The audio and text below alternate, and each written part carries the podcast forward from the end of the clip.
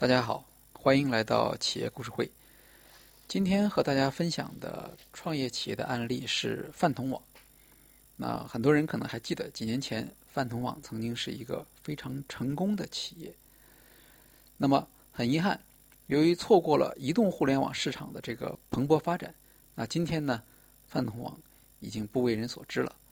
那我们接下来呢，就来复原一下饭桶网是如何从成功。走向衰落的。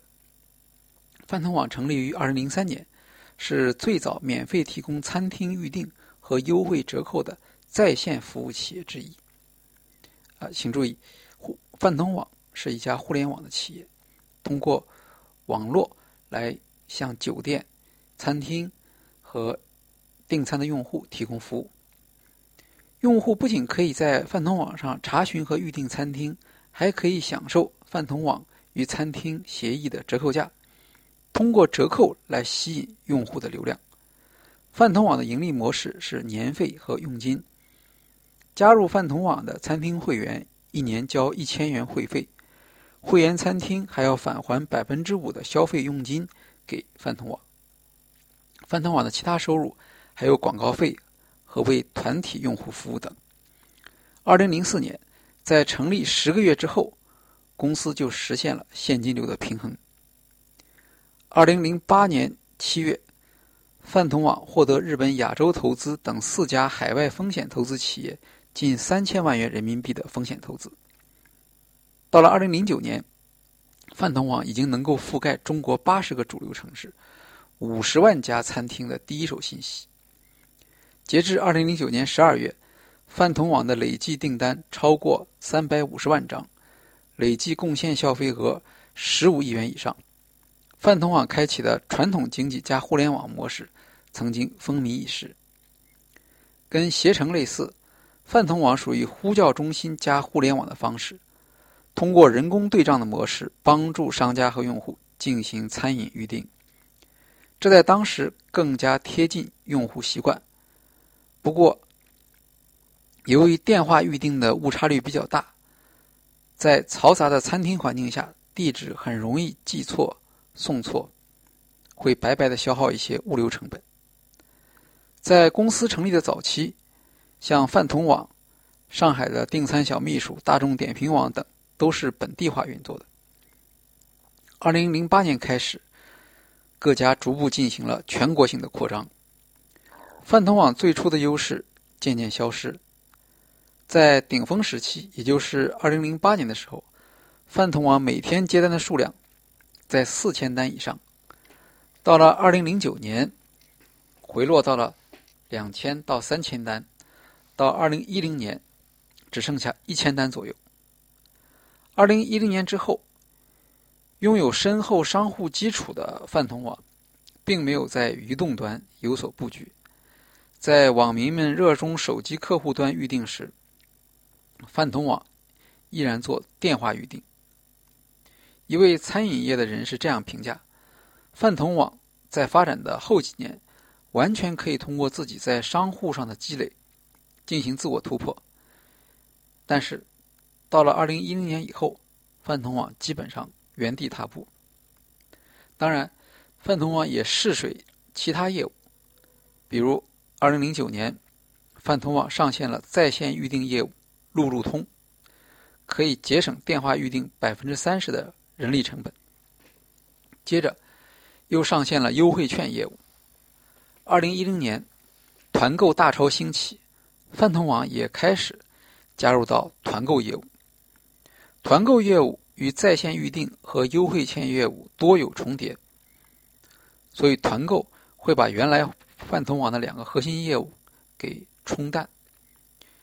一位离职的员工曾经这样回忆：“饭桶网遭遇的最大打击是在2010年，当时团购网站迅速崛起，而团购所席卷的第一个行业就是餐饮，它的业务重点正是折扣优惠券。由于团购网站烧钱做地推工作来教育餐饮公司，这对饭桶网和大众点评网都形成了威胁。”据饭桶网一位高管回忆。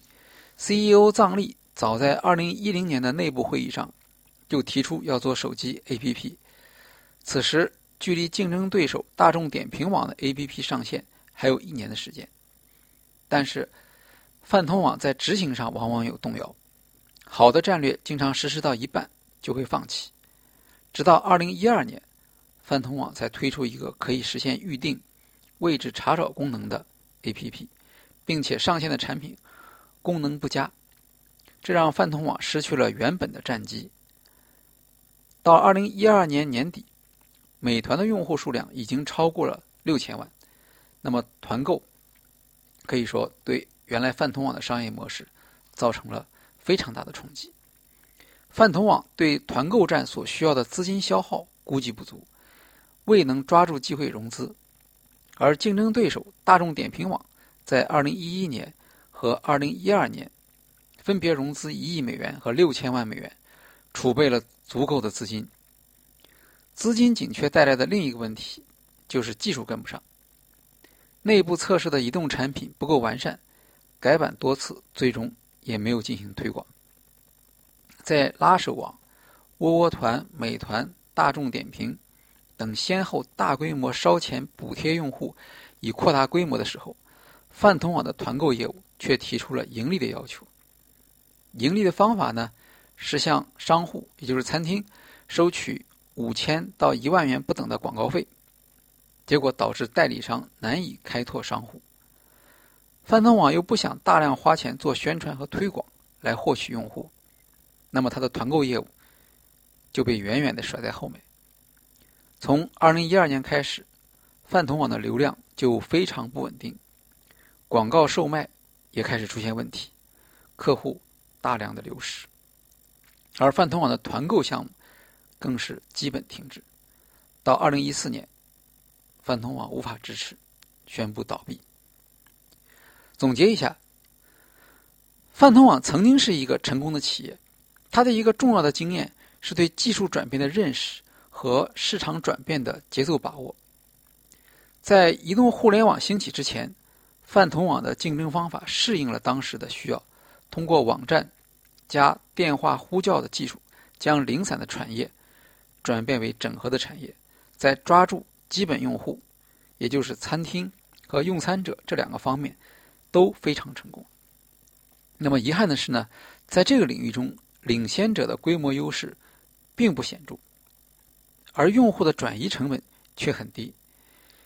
因此，当竞争对手采用基于手机应用的 APP，因此也能够更准确、更方便的订餐时，用户。很快就学会并接受了。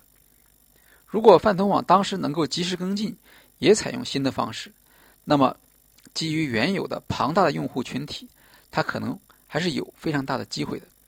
因此，对于创业企业，在一个并非通过核心技术建立主导地位的市场上，要特别警惕。早期成功，往往并不意味着企业已经建立起不可逾越的壁垒。那么，对于这样的企业，要么继续采用领先的技术，要么对于新的技术模式要积极回应，避免竞争对手在新的市场空间中快速成长，而将顾客夺取过去。好，今天的企业故事会就到这里，谢谢大家。